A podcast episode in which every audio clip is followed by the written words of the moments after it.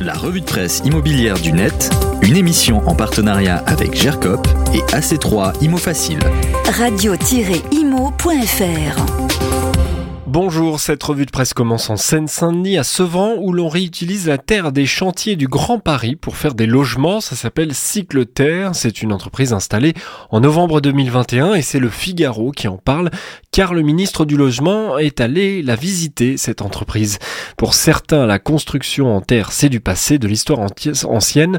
Je crois qu'aujourd'hui, chacun peut constater que c'est plutôt de l'avenir désirable et de la ville durable. Fin de citation.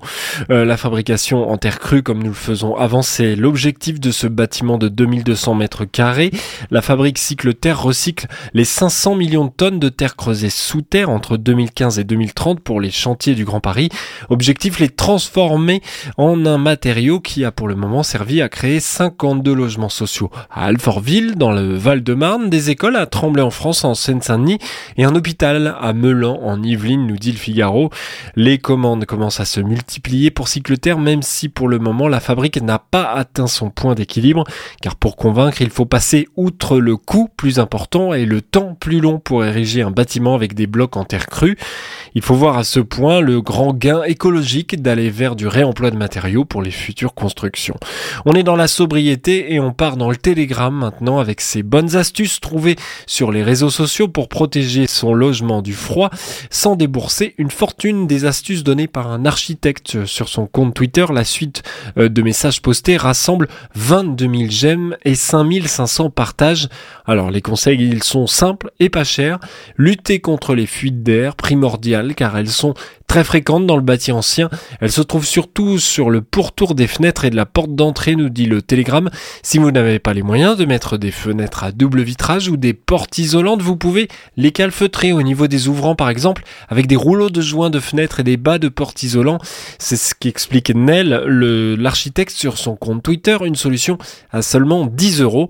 Autre solution, si une bonne isolation passe nécessairement par de gros travaux, Nell donne néanmoins quelques astuces pour gagner quelques degrés au sein de son logement avec des tapis et des rideaux.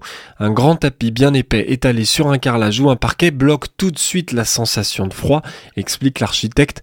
Les rideaux thermiques, quant à eux, sont en tissu épais et isolant. S'ils sont fermés le soir et la nuit, la chaleur ne sortira pas du vitrage et des fenêtres. Toutes les bonnes astuces dans cet article du Télégramme. Enfin, on termine à Bordeaux, la ville où l'immobilier explose le plus ces dernières années après Paris. Eh bien, il semble que les prix baissent comme dans beaucoup de grandes villes.